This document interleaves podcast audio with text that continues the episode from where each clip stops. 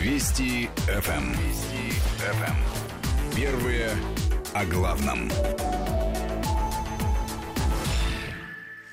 В Москве 8 часов и уже 8 минут. Всем доброе утро, кто слушает Вести ФМ. У нас в этом часе на прямой связи со студией автомобильный обозреватель Вести ФМ Игорь Моржаретто. Игорь, приветствую. Доброе утро. Всем хорошего утра. Хорошего начала трудовой недели. И хорошей дороги к тем, кто сейчас едет на работу, друзья.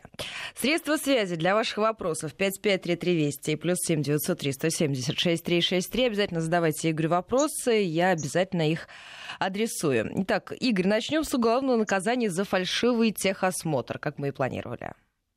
Да. Как все это будет выглядеть?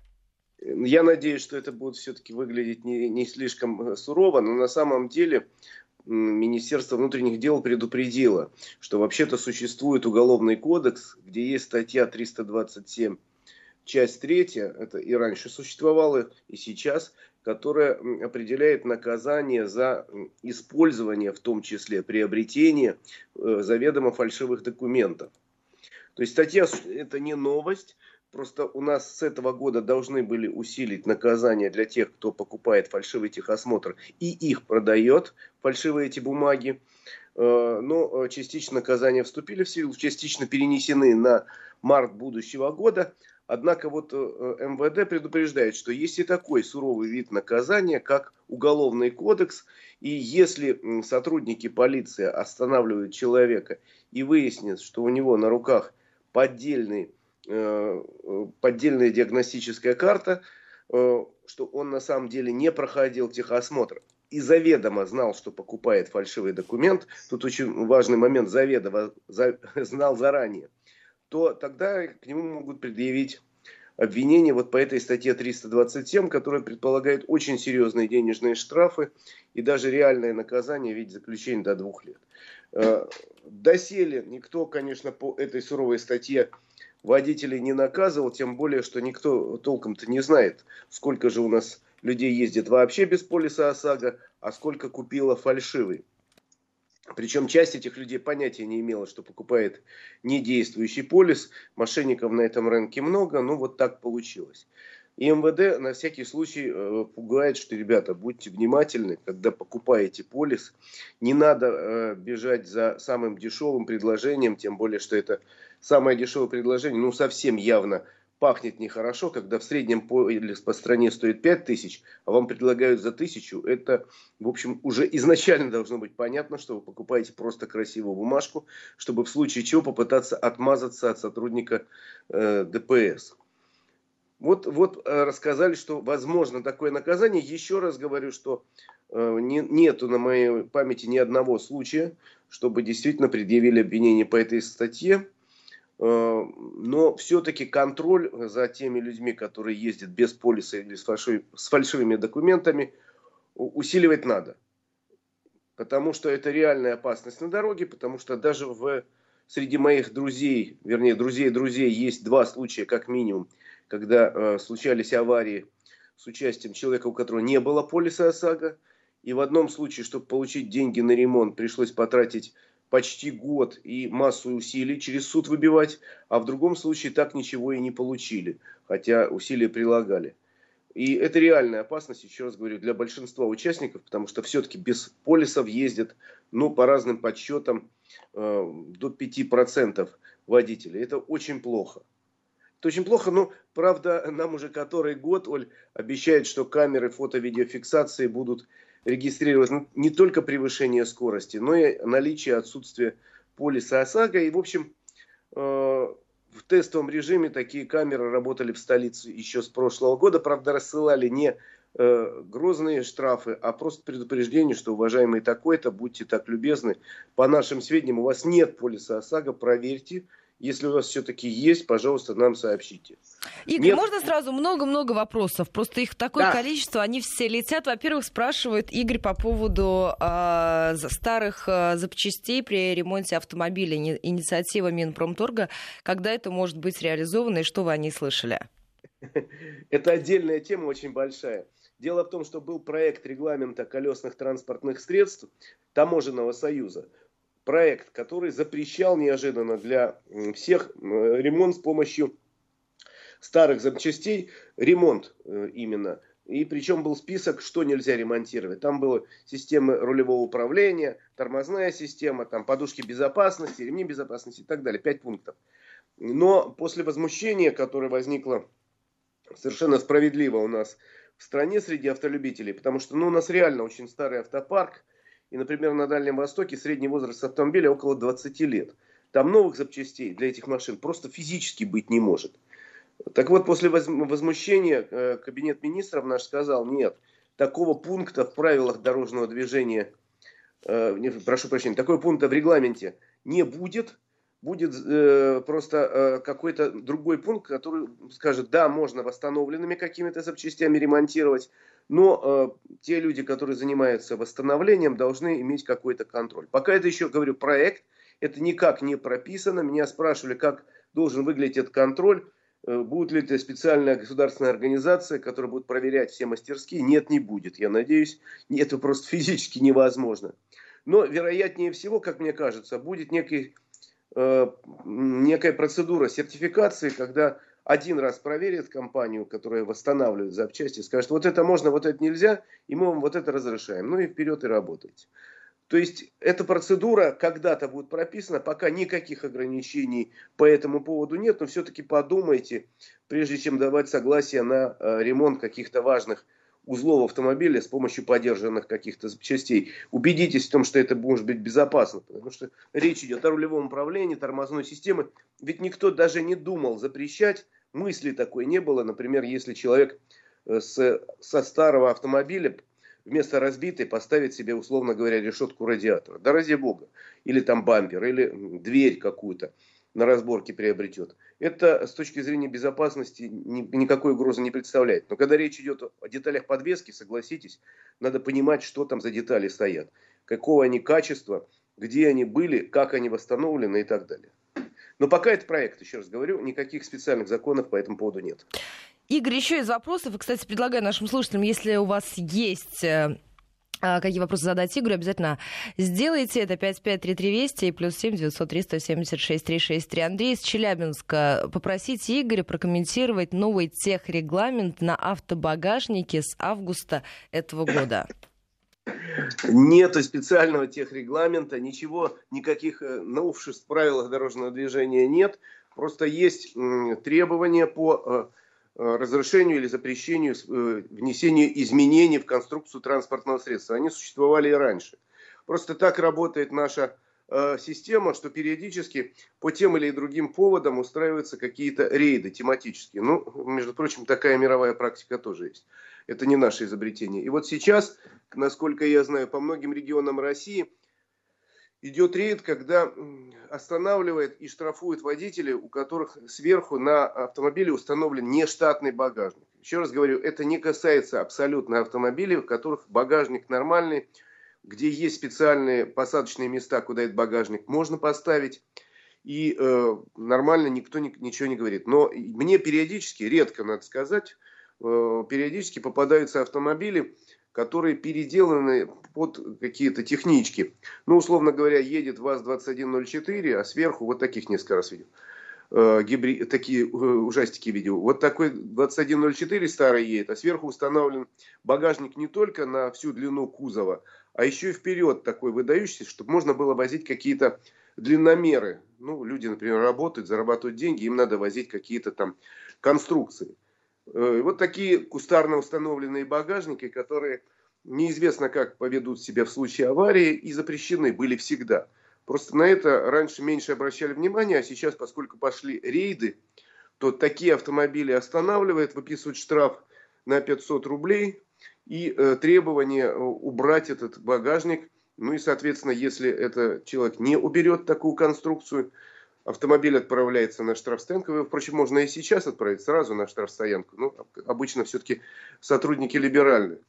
Э, если он не сделает это в кратчайший срок, не уберет эту конструкцию, тогда, соответственно, наступает следующий этап, и автомобиль действительно отправляется на штрафстоянку, поскольку э, запрещение тогда выносится на использование автомобиля. Ну, а водителя могут, между прочим, отправить на административный арест на несколько суток за невыполнение законного требования сотрудника полиции. Поэтому, еще раз говорю, только багажники не штатные, которые торчат во все стороны, часто сварены из каких-то конструкций. Вот таких людей начали ловить. Если автомобиль э, со штатным багажником, никаких претензий предъявить нельзя к его владельцу. Что и происходит. Игорь, еще есть несколько вопросов. Я вот прям вижу их большое количество. Давайте я их постараюсь Готов. объединить в один. Из Новокузнецка нам пишут, из Рязанской области, из Тюменской, из Хабаровска. Как быть водителем праворульных авто? Им теперь фаркопом вообще пользоваться нельзя?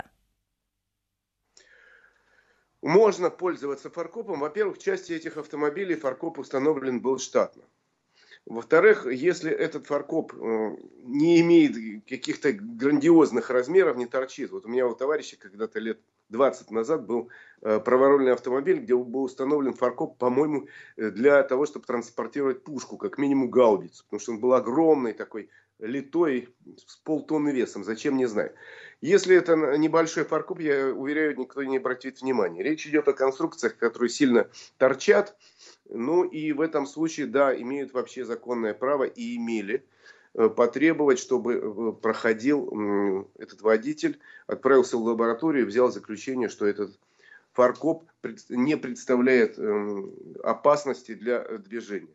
Такое право есть, но оно и было всегда. Просто я говорю сейчас, требования по внесению изменений в конструкцию транспортного средства за последние месяцы и годы довольно сильно ужесточились. Помните, у нас были э, большие рейды по всей стране, когда э, отлавливали и наказывали водителей, у которых был колхозно установлен ксенон, который ослеплял водителей. Ну вот сейчас дошли до фаркопов. Так что массовых гонений на фаркопы на праворульных автомобилях я не вижу, но если вы собираетесь устанавливать его, э, поинтересуйтесь, э, не будет ли это э, вступать в противоречие с требованием давно существующего законодательства, которое просто не очень хорошо контролировались в последние годы. Игорь, еще из вопросов, и перейдем, наверное, к другой теме. Спрашиваю, сколько еще можно ездить с просроченными правами? С просроченными правами, насколько я помню, можно ездить до конца года. Но, однако, никому не желаю э, откладывать это до последнего дня.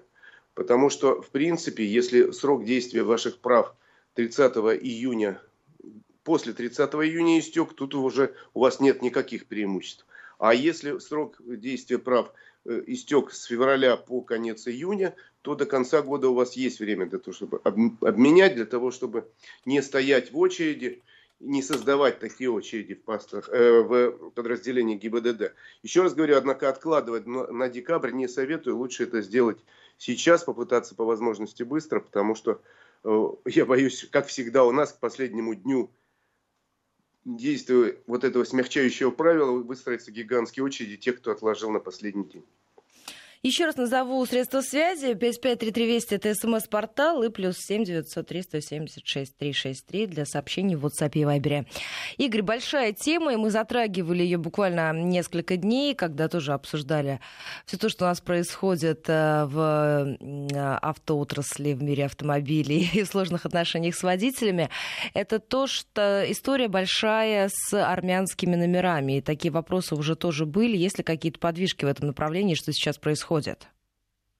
Ну, происходит процесс не очень приятный для тех, кто купил автомобиль с армянским номером, но это следовало ожидать.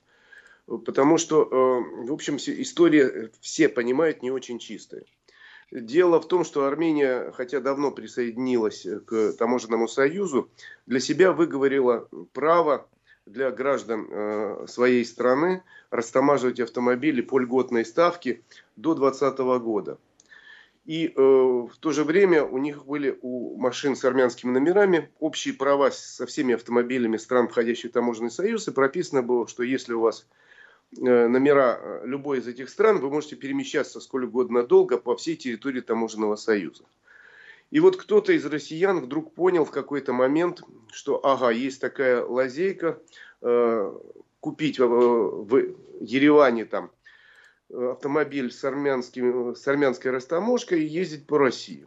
И потихоньку-потихоньку потянулась такая э, ниточка, за ней ручеечек. И довольно много машин с армянскими номерами сейчас ездит по России. Раз говорю, это не касается граждан Армении, который въезжает в Россию, временно въехал, там, он тут учится, работает. Граждан Армении это не касается. Это касается граждан России, которые ездят на армянских номерах. Тут дело в том, что есть противоречие среди целого ряда документов. С одной стороны, я говорю, есть разрешение, у нас общая территория таможенного союза. С другой стороны, есть закон Российской Федерации, который говорит, что гражданин Российской Федерации по территории нашей страны э, должен перемещаться и владеть автомобилем, который растаможен по законам э, России и э, поставлен на учете в России. Некое противоречие такое есть. Я говорю, умные хитрые люди воспользовались им, рассказали другим, и вот этот лайфхак распространился по сети и привел к тому, что в последние годы, по некоторым сведениям, в Россию ввезли до 300 тысяч автомобилей с, России, э, с армянскими номерами, которыми владеют граждане России. Ну, и даже пошла такая мода, в кавычках, опять же, что раз у меня такой хороший автомобиль, мало того, что я сильно сэкономил на растаможке – причем очень сильно. У нас же действительно серьезные таможенные пошлины, э, которые направлены на то, чтобы защитить наш рынок. Э, и чем больше объем двигателя, тем пошлина выше. Поэтому через Армению возили в первую очередь очень мощные автомобили с большими объемами двигателя, которые по нашим законам очень дорого растамаживать, а по армянским было вполне себе возможно. И плюс к тому, э, эти люди, которые ездили на армянских номерах, э, вдруг поняли, что они невидимки. Дело в том, что, к сожалению, у нас нет общей базы э, ГИБДД ни с Арменией, ни с другими странами. И, в принципе, камера, конечно, видит нарушение, фиксирует, но куда отправлять письмо счастья не понимает, потому что адрес указан, машина записана по какому-то адресу в Армении, раз номер армянский есть, а базы нет. Ну, в общем, многие люди радостно покупали такие автомобили. Мало того, что денег сэкономили, и могу нарушать правила, могу парковаться где хочу. Здорово. Вообще такой крутой. Но еще когда эта тенденция пошла, особенно она сильно пошла где-то в прошлом году, в позапрошлом, когда ну, уже стало понятно, что с 2020 года это все прекратится. Я знал, например, одного человека, который купил такую машину. Я ему говорю, зачем ты это сделал? Ну вот он мне все плюсы рассказывает. Я говорю, слушай, с нашим государством играть в азартные игры нельзя. Наверняка эту лавочку прихлопнут и делают это очень больно. Ты получишь такие проблемы, мало не покажется. Да ну я, что я, вот, вот да ну да что. Начиная, Или я чуть-чуть. Начиная с лета прошлого года, когда был у нас Госсовет по дорогам, на котором, между прочим, президент сказал, что надо разобраться с нарушителями, с иностранными номерами, пошла набирать обороты реальная война таможни и ГИБДД с автомобилями такими, с такими номерами. Во-первых, просто начали от, э, в базу данных, внутреннюю, конечно, базу данных, собирать данные о штрафах, о нарушителях таких. И когда ловили такой автомобиль, причем целенаправленно часто останавливали автомобиль на посту с армянским номером, смотрели, так, а что у вас по нашей базе данных? Батюшки, да у вас 256 штрафов на общую сумму миллион рублей. Так, едем на штрафстоянку, пока не уплатите штрафы, Э, разговора не будет. Во-первых, вот в таком направлении пошел. Потом пошли рейды уже реальные с сотрудниками таможни, с проверкой, а, э, является ли это автомобиль растаможенным в Российской Федерации. Пошли многочисленные э, такие компании по всем регионам, особенно по тем, где таких автомобилей очень много. Например, я когда летом в июле был в Ростовской области, как раз там очень бурно обсуждали, что по Ростовской области настоящая охота пошла за армянскими номерами – и те люди, у которых такие автомобили, их просто прятали где-то у себя в гаражах, не выезжая на улицы. Потому что могли остановить, проверить, не растаможен, давай на штрафстоянку, будем разбираться дальше. И, видимо, тема как бы закрыта юридически с той точки зрения, что ввоз таких автомобилей прекратился с Нового года. Но теперь э, владельцы автомобилей с э, армянскими номерами стоят перед дилеммой. Что делать? А делать практически нечего, потому что сотрудники э, предлагают следующее. Вы вывозите автомобиль в Армению, там его растамаживаете по полной, снимаете с учета, и тогда он ваш. Либо здесь доплачиваете таможенную пошлину, здесь на месте, но все равно вывозите автомобиль туда, чтобы снять с учета. А вывести-то нельзя, карантин, пока все закрыто. Когда откроют границу, не очень понятно. В общем, сейчас самое место таким автомобилем в гараже, так чтобы никто и не знал. И не то, что раньше хвастаться, какой я крутой. Вот я езжу тут на каком-нибудь шестилитровом BMW и э, на зло всем и могу парковаться, потому что у меня BMW невидимка. Нет, сейчас наоборот эти автомобили прячут. По стране прошли многочисленные суды. В большинстве случаев суды э, говорят о том, что автомобиль надо растаможить, хотя некоторые региональные суды говорят, нет, единый таможенный союз, можно перемещаться. Окончательное решение ждем, пока какое-нибудь э, из судебных дел не дошло до Верховного суда, который вынесет вердикт на эту тему. Но с большой вероятностью, с очень большой вероятностью можно сказать, что Верховный суд решением пленума или каким-то конкретным по конкретному делу скажет, что автомобиль в России должен быть с российским номером, если им управляет российский гражданин. Еще раз говорю, если гражданин Армении к нам приезжает на своем автомобиле, ну, так ради бога, мы рады, тем более с вами в едином таможенном союзе состоим.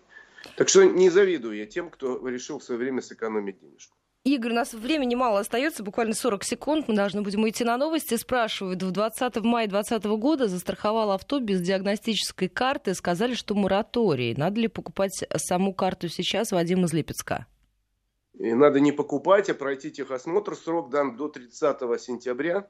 И потом в течение октября уже будут подводиться итоги. Лучше, кстати, сообщить самостоятельно э, каким-то образом по электронной почте, например, страховой компании, что вы прошли э, техосмотры, вот, пожалуйста, номер карты такой-то. Подробнее я расскажу чуть-чуть после выпуска новостей. Да, сразу после новостей тема. тогда вернемся к этому разговору. Средства связи 5533 Вести плюс 7 903 176 363. Присылайте ваши вопросы.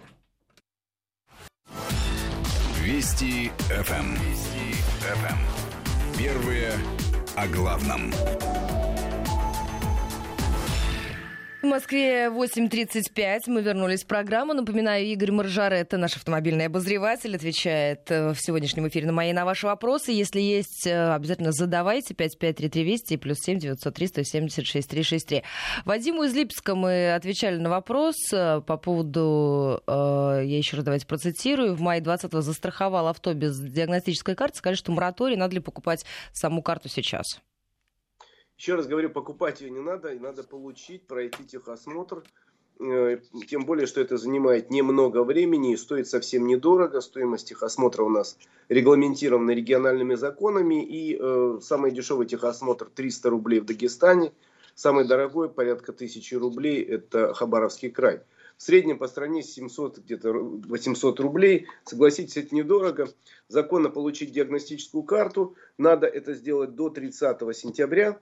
И э, в течение октября э, каким-то образом, ну или до того времени, э, передать информацию в страховую компанию в свою, сделать это любым образом, там, позвонить э, по электронной почте, через личный кабинет, миллион способов. Впрочем, закон не обязывает вас делать это. Сами страховые компании проверят, прошел ли автомобиль техосмотр по единой базе, у них есть такая база, и, э, как правило, никаких претензий предъявлять не будут. Еще раз говорю, для собственного спокойствия можно еще дополнительно передать эту информацию в страховую компанию. Ну а дальше э, страховые компании официально предупредили, что если кто-то забудет это сделать э, или не сделает сознательно, то есть не пройдет техосмотр, то по закону в случае ДТП, даже если есть у владельца страховой полис, Компания, конечно же, выплатит все деньги положенные, но позже может совершенно по закону выставить так называемый регрессный иск э, владельцу автомобиля, виновнику ДТП, сказать, дорогой Иван Иванович, э, у тебя полис был, ты его купил, но ты не выполнил обязанность по закону, и мы вправе сумму, выплаченную с тебя, э, затребовать в обратном порядке. Чтобы не было никаких неприятностей, лучше техосмотр этот самый пройти в ближайшее время, не откладывая на 30 э, сентября. Как я уже говорил, у нас очень многие люди любят откладывать все на последний день, а потом, а, побежали, а там очередь стоит от Москвы до Магадана. Лучше сделать сейчас, тем более сейчас никаких очередей нету, можно записаться заранее, и вся процедура укладывается примерно в час. Игорь Юрий спрашивает из Тульской области. Вы сказали об ужесточении к наличию диагностической карты, так ее надо теперь возить с собой. Раньше после покупки полиса можно было ездить без нее. Нет, конечно, с собой возить не надо. В правилах дорожного движения э, дан список документов, которые с собой обязательно надо возить. Это права, это свидетельство о регистрации автомобиля и полис ОСАГО. Сейчас его можно тоже в бумажном виде не возить, можете его иметь где-то в электронном виде, где-то на смартфоне у вас, в телефоне, пусть и сохраняется, если, или бумажка лежит, она место не занимает сделали ксерокопию. У меня лежит, например, и э, при том, что есть в электронном виде полис, я его так покупал, есть в бумажном виде, лежит в бардачке и вот, э, э, вместе со всеми документами на автомобиль в специально э, таком портмоне у меня тоже есть. Продемонстрировали сотруднику ГИБДД, там есть номер диагностической карты. В принципе, э, сегодня технические средства позволяют сотруднику пробить по этому номеру э, и убедиться, чтобы э, убедиться в том, что диагностическая карта реальная, а не просто там набор цифр от фонаря вбитый.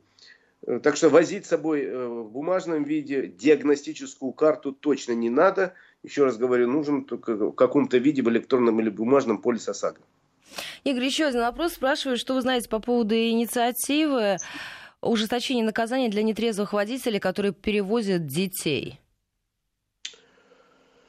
Ой, вы знаете, на самом деле у нас достаточно много серьезных инициатив за последнее время было по поводу нетрезвых водителей. Надо сказать, что количество пьяных за рулем у нас достаточно серьезно сокращается в последнее время. И количество ДТП тоже сокращается с пьяными водителями. Тут есть еще некая казуистика нашей статистики. Дело в том, что, Оль, у нас э, записано так.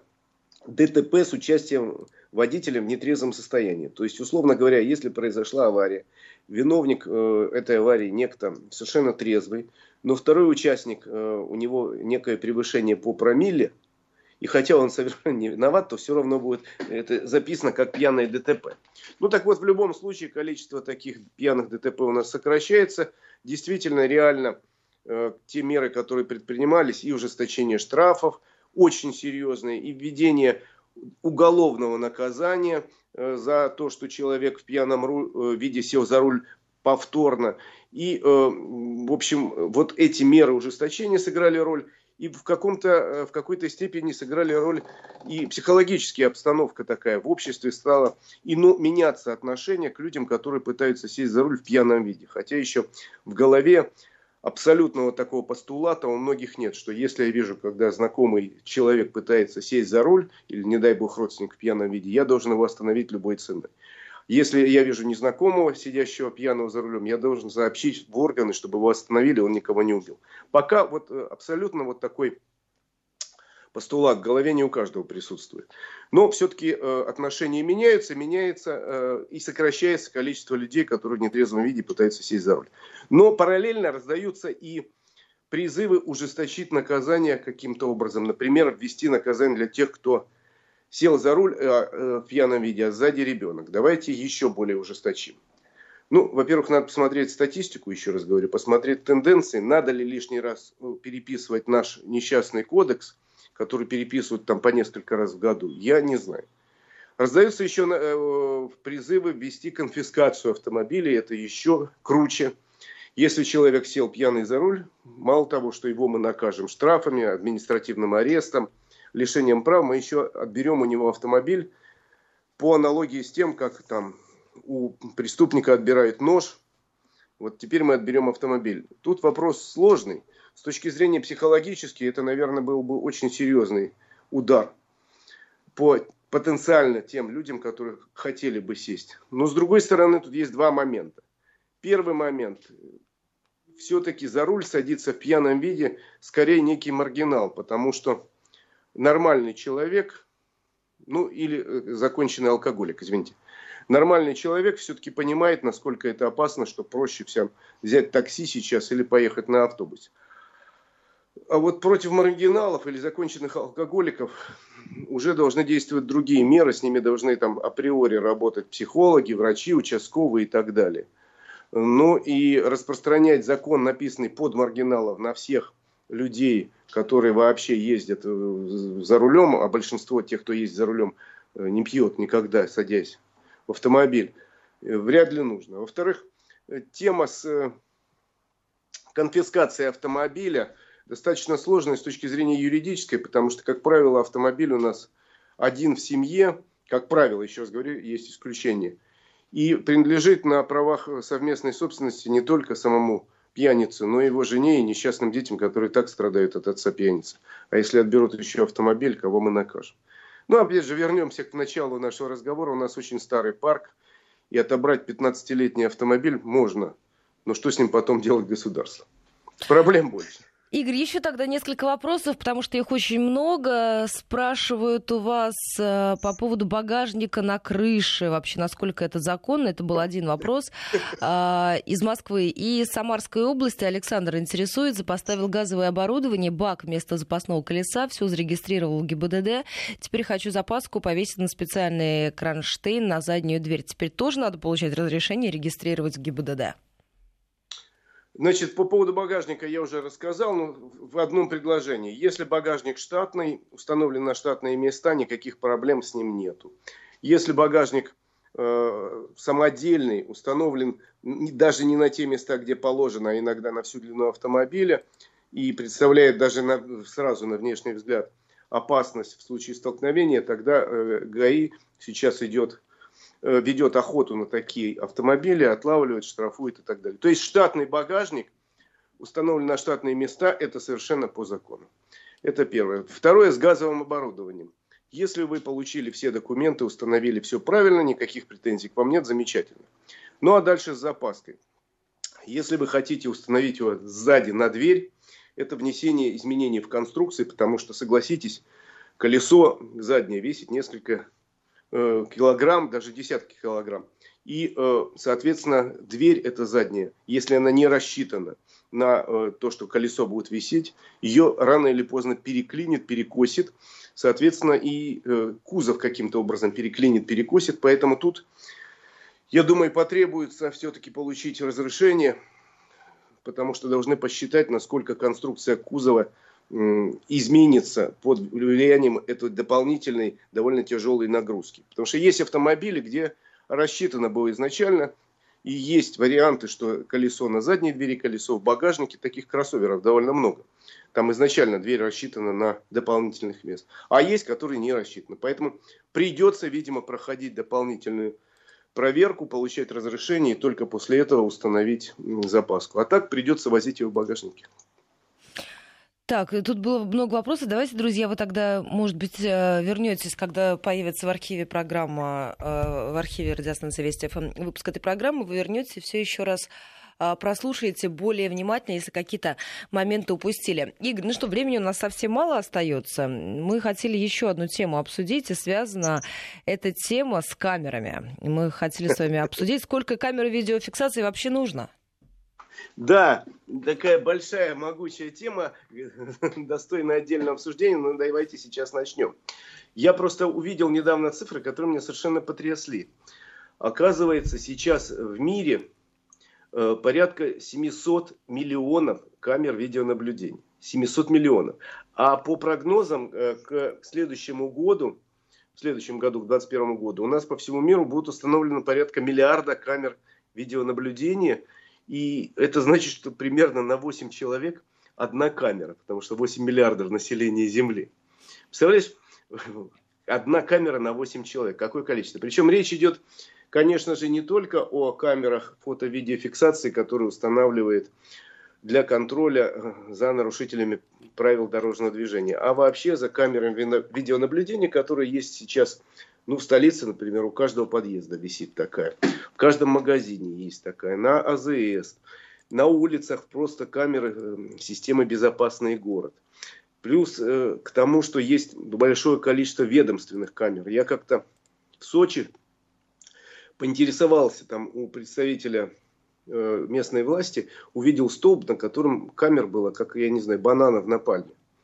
Говорю, а что это такое? Он говорит, ну вот у нас несколько организаций устанавливали камеры. Таких организаций, э, разговор был лет пять назад, шесть. В Сочи было шесть организаций, э, которые имели право устанавливать камеры видеонаблюдения. Сейчас, я думаю, больше. Поэтому э, речь идет о том, сколько таких камер должно быть и насколько наша личная жизнь защищена в этом смысле от того, что за нами большой брат следит. Есть э, еще одна статистика из этой серии любопытная. Э, если пересчитать количество камер на число жителей, то получается э, среди мировых столиц это э, столица Великобритании Лондон на первом месте, где на тысячу подданных приходится 67 камер. Мы иногда жалуемся, что вот наша личная жизнь все время под прицелом. Мы далеко не на первом месте. У нас на, для жителей Москвы, например, где больше всего, конечно, камер, на тысячу жителей приходится примерно 15 камер. И это при том, что на самом деле число жителей при расчете берется то, которое указано в всех официальных документах. На самом деле в Москве живет, по, по моим подсчетам, примерно в два раза больше, чем э, официальных э, зарегистрированных жителей. Ну, как минимум. Плюс э, плюс еще гости столицы.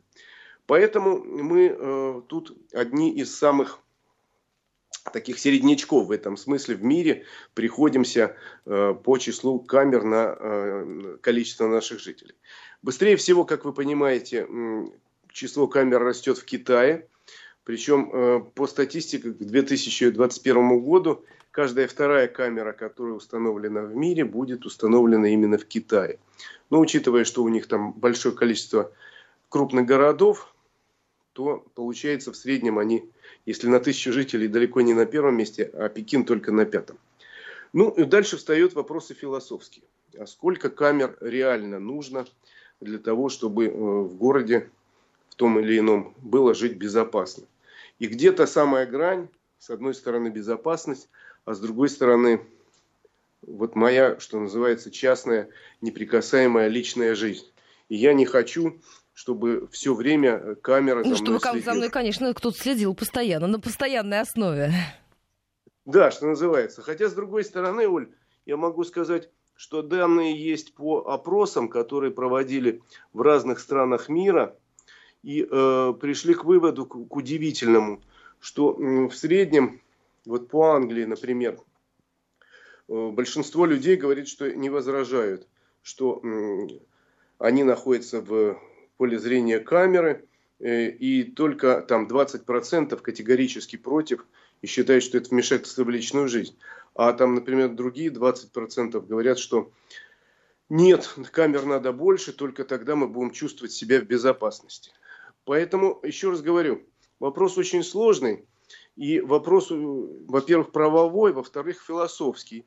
Ну а в-третьих, действительно, мы понимаем, что Э, камеры это не просто дополнительное украшение входа в подъезд, это в некотором смысле гарантия того, что э, пусть не сейчас, не немедленно среагируют какие-то органы власти, но хотя бы потом э, найдут этого злоумышленника, который там пытался влезть в подъезд или там ограбить старушку. Но тут опять же встает вопрос об эффективности. В Китае подводили данные и вдруг выяснили, что ни их э, разрекламированные системы идентификации лиц, э, ни другие системы не дают с высокой степени гарантии определения, что это был именно такой э, человек, а не его брат, сват или вообще просто на него похожий. Я вот вспоминаю фильмы любимые, которые у нас по телевизору показывают, всякие боевики, особенно американские, с Джейсоном Борном, там вот системы, камеры отслеживает точно. Вот человек зашел в метро, повернул направо, повернул налево. В реальной жизни, к сожалению, все, а может и к счастью, все далеко не так. Еще раз говорю, система идентификации лиц, хотя в Китае потрачено уже миллиарды, пока на самом деле дает сбои. И говорят, что в 90% из 100 данные ее ошибочны. То есть 10% только абсолютно точная выявляемость, а 90% надо отправлять в мусор. Игорь, давайте несколько вопросов тогда примем. У нас две минуты остается для наших ой, слушателей. Ой, я э, ну, мы сегодня так много успели обсудить. Спрашивает Игорь по поводу диагностической карты. Срок действия, э, срок действия диагностической карты 2020. Полис ОСАГО приобретут до 10 декабря. Так можно, Игорь? Если э, карта еще в это время действует, то можно, конечно. То есть, условно говоря, по закону можно даже приобрести, если 10 декабря диагностическая карта закончится 9 декабря, и это будет уже, это будет законно. Но, в принципе, еще раз говорю, Если вы приобретаете полис во время срока действия диагностической карты, это в законе. Так, еще вопрос по поводу тех, кто ездит без глушителя. Почему ГИБДД не охотится за ними? Ни за мотоциклистами, ни за автовладельцами? Ну вот смотрите, я сейчас, э, мы сегодня говорили о том, что сейчас идет охота на армянские номера, на багажники, которые торчат и сварены из каких-то конструкций. Перед этим я говорю про охоту на э, владельца автомобиля с левым ксеноном. Видимо, дойдет очередь и до глушителей. Дело в том, что есть в целом ряде э, городов свои законы, запрещающие шум. Есть нормативы, прописанные в приложениях правил дорожной безопасности, тоже запрещающие шум. Но в силу того, что у нас сотрудников ДПС сейчас на улицах совсем мало, за всем следят больше камеры, а камеры отслеживают видео, а не звук, видимо. Поэтому когда-нибудь дойдет очередь и до рейдов за глушителями. Наверное, это важнейшая тема для многих городов и для многих людей. Я раньше жил в одном из спальных районов Москвы, где на нашей узенькой э, такой тихой улочке по ночам начали гонять люди, какие-то гонки устраивали. Но мы нашли способ, мы просто каждый день звонили местное отделение полиции, приезжали полицейские, дежурили, их разогнали. Но они, видимо, переселились в другой район Москвы, где э, жители более терпеливы. Ждем. Вообще, конечно, запрещено, и если вы всерьез намерены бороться, и в вашем районе особенно шумные люди такие поселились, ну, надо бороться Будем ждать. Полиции. Игорь, ждем новой следующей встречи в эфире. Спасибо большое, Игорь Маржарета.